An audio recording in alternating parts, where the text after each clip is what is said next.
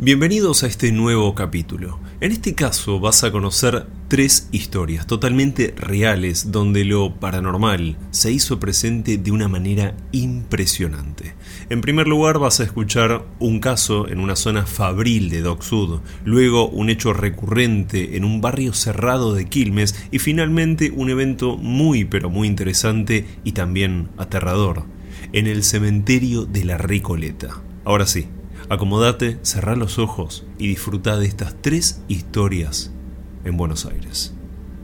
Soy vigilador en un predio de Dock Sud y me gustaría compartir algo a lo que nunca le encontré una explicación.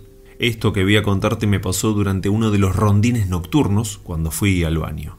Trabajé en diferentes lugares, diferentes horarios, y puedo confirmar que la gran mayoría de las veces los lugares son tranquilos, es decir, que no pasa nada, pero en cambio hay muchos que son todo lo contrario.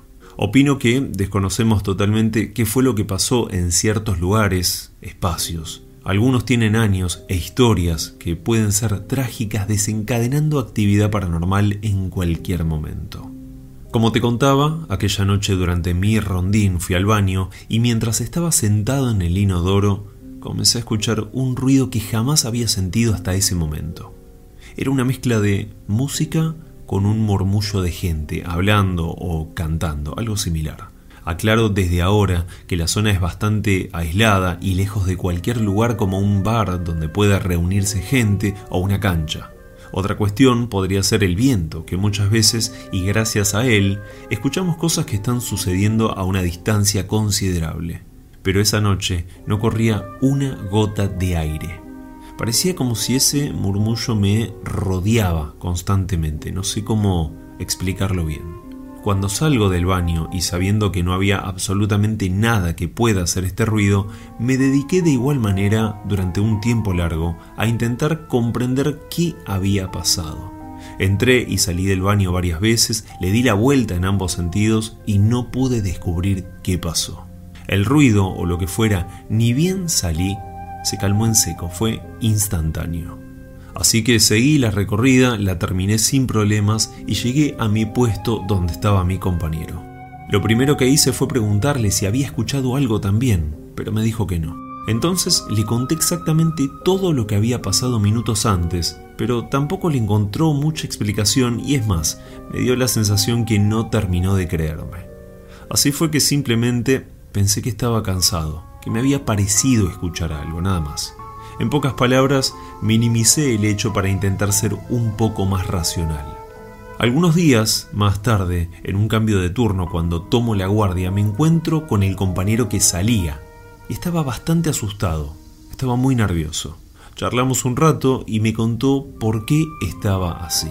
Juraba por su propia vida, por su familia, por Dios que durante el rondín fue al baño a orinar y cuando entró se le cruza una sombra totalmente negra frente a él. Se va hacia un costado y desaparece.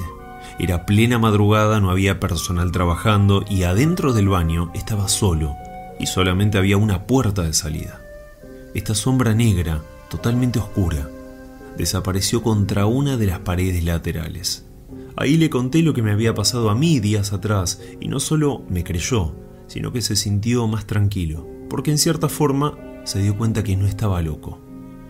En ese sector pasaba algo, pero no sabíamos por qué, o mejor dicho, qué era eso que estábamos escuchando y viendo. Lo que sí teníamos claro era intentar no acercarnos a ese sector. Durante los rondines pasábamos lo más lejos posible, mirando la zona por supuesto, pero a una distancia prudencial. Intentamos averiguar qué pasó ahí, pero lamentablemente no tuvimos suerte. Nadie supo darnos una respuesta o tal vez nadie quiso hacerlo. Ahora me gustaría contarte algo que le pasó a un compañero trabajando en un barrio cerrado en la ciudad de Quilmes. Desde un comienzo se sabía que había uno de los puestos de vigilancia donde nadie quería estar, pero en algún momento te tocaba y no tenías manera de evitarlo. Muchas madrugadas, según él, fueron tranquilas por completo. Como te mencioné antes, la actividad paranormal no siempre es constante, muchas veces las horas e incluso ciertas fechas son cruciales para algunos eventos. E imagino también que el estado de ánimo de la persona ayuda mucho a estar más o menos sensible a ciertas energías. Pero una de esas tantas noches fue que vivió el terror como nunca antes en toda su vida. Durante la madrugada sale de la garita para tomar un poco de aire y también porque le había llamado la atención un banco de niebla que había cerca. Cuando sale, y casi como si estuviera en una película, de esa niebla vio salir a un hombre prendido fuego, así como lo escuchás, agarrándose el cuerpo en clara señal de desesperación, de dolor, pero no se escuchaba nada, es decir, ni un grito, ni un lamento, absolutamente nada. Había silencio total. Esta persona corrió en llamas unos 30 o 40 metros y al llegar a uno de los alambrados perimetrales desapareció. Con cuenta de este hombre que pues del miedo que tuvo, eh, llamó por radio temblando al borde del colapso, por así decirlo, a los compañeros. Eh, bueno, una vez sucedió esto, lo cambian de puesto y después empieza el cuestionamiento a ver qué, qué fue lo que él vio, por qué vio eso. O sea, cómo es que de una nube de humo que apareció, de un momento a otro sale una persona prendida a fuego, corriendo y desaparece en el alambrado. Cuenta que que, que era algo que sucedía habitualmente ahí, que él los demás compañeros sabían qué pasaba y que nadie pues, lo comentaba abiertamente porque no suena algo muy creíble. Semanas más tarde se enteraron que durante una obra años atrás había sucedido un grave accidente donde un operario, y tal cual lo vio este muchacho al salir de la garita, se prendió fuego tras una explosión con un líquido inflamable y corrió encendido el alambrado totalmente en llamas. Este hombre murió ese día y en ese mismo lugar. Una vez que lo cambiaron de puesto, trajeron a otro vigilador nuevo y pues unos días después de que lo mandaron al puesto donde nadie quería ir, sucedió lo mismo, es decir, volvió a aparecer la, la entidad y el sujeto que no sabía de esto, pues llama asustado, temblando, dando aviso de lo que vio. Ahora bien, pues esta historia me la contó. Yo no, le di demasiada importancia. No me parecía muy creíble hasta que otro compañero, pues que no, no trabajó en ese barrio privado, pero sí conocía la historia, asintió afirmando que si bien él no trabajó ahí, un familiar de él sí lo hizo y pues experimentó esta misma secuencia. Actualmente trabajo en un bar frente al cementerio de la Recoleta y me gustaría contarte sobre un hecho en particular que me pasó en el año 2022. Desconozco realmente si a otra persona le pasó esto o algo similar, justamente jamás lo conté. La gente con la que trabajo no me da plena confianza y sumado a que soy muy tímido, tengo pánico de que me tomen para la joda. Como te dije, este bar se encuentra en Recoleta y tenemos justamente al cementerio enfrente. Lo más que puedo animarme a decir es que no es la entrada, sino uno de sus altos paredones.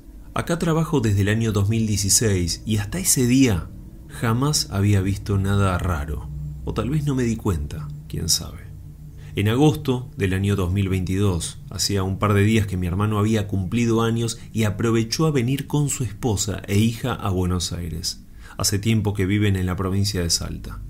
La cuestión fue que habíamos aprovechado a pasear un poco ese día, merendamos por Palermo y a las 7 de la tarde yo salí para el trabajo. Ellos, mientras tanto, se quedaron por la zona para después ir para mi departamento. Llegué al trabajo y fue un día bastante normal. Era viernes, por lo cual había mucho movimiento. Pero fue casi a las once y media de la noche que me descompuse muy pero muy mal. Ya me venía sintiendo raro y con el pasar de las horas empeoré muchísimo. Lo que pensé fue que me había intoxicado quizás con la merienda, era lo único raro que había consumido ese día. Llegó un momento donde no podía más. Me fui a la cocina, hablé con mi encargado y le dije que me tenía que ir a casa, me sentía muy mal. Me ofreció llamar al médico, pero yo no quería. Tenía ganas de acostarme, dormir y despertarme recuperado al día siguiente. Por suerte no hubo problemas y me dieron el ok para que me vaya. Así que más o menos a eso de las doce y cuarto de la noche fui que salí del bar. Crucé la calle y fui caminando por la vereda, justamente la del cementerio. Hasta ese día siempre iba por ahí, porque es más tranquilo, hay menos gente caminando, menos ruido, en fin, me gustaba más. Aunque hoy confieso que intento esquivarla a toda costa, no solo esta, sino cualquier vereda que bordee un cementerio. Nunca más pienso pisar una. Cruzo, subo a la vereda y empiezo a caminar. Doblo la esquina y más o menos al caminar unos 10 o 15 metros más o menos, siento que alguien me llama. No por mi nombre, sino con un Oiga, muchacho. La voz era de un hombre. Cuando me doy vuelta, estaba ahí, atrás mío, bastante cerca, a un par de metros nada más. Me sorprendí porque no lo había visto en ningún momento, ni tampoco lo escuché, pero de igual manera lo saludé con un hola y muevo mi cabeza como preguntando qué quería. Este hombre, vestido con un saco marrón y camisa blanca, no me acuerdo ningún detalle más, se quedó callado mirándome mientras sonreía. No hacía nada más. Ahí fue que le pregunté qué necesitaba porque estaba apurado, la verdad me quería ir. Y no contestó. Así que le dije, disculpe, pero me tengo que ir. Pegué la vuelta y seguí caminando. Hice solo un par de pasos, me giro para verlo y no estaba más. Ahí me asusté, no podía irse tan rápido sin que lo vea. Apuré el paso y solo unos metros más adelante otra vez escucho, oiga muchacho, pero esta vez a mi costado. La voz de este hombre venía desde el paredón del cementerio, no diría desde adentro, porque lo sentí pegado a mí, justito al lado. No miré ni paré, seguí caminando y más rápido todavía. Estaba bastante asustado y sorprendido, pero lo que siguió me aterró como jamás en mi vida. Otra vez escuché esa voz llamándome y casi en el mismo momento que la escucho, siento un golpe, un empujón muy fuerte en mi costado izquierdo, casualmente donde estaba el paredón del cementerio. Para que comprendan la magnitud de esto que me pasó, fue tan agresivo este empujón que me caí al piso un poco de espaldas sobre mi mochila y quedé mirando la pared sin ver absolutamente nada más que ladrillos. No había nadie, aunque lo sentía, quizás fue el miedo, pero me di cuenta que tenía que irme lo más rápido que pueda de ahí. Me levanté, crucé la calle y nunca más pisé esa vereda. Es más, intento ni mirar en dirección al cementerio por miedo de volver a ver a este hombre que me llamó esa noche del 2022. Escuché varias historias relacionadas a este cementerio, pero como esta jamás, y me gustaría saber si fui el único o a alguien más le pasó. Gracias por llegar al final de este podcast. Espero que lo hayas disfrutado. Te invito a escuchar mis otros episodios, a suscribirte y a seguirme también en YouTube, donde vas a encontrar esta y cientos de historias más que en la gran mayoría son totalmente inéditas. Les mando un fuerte abrazo a todos.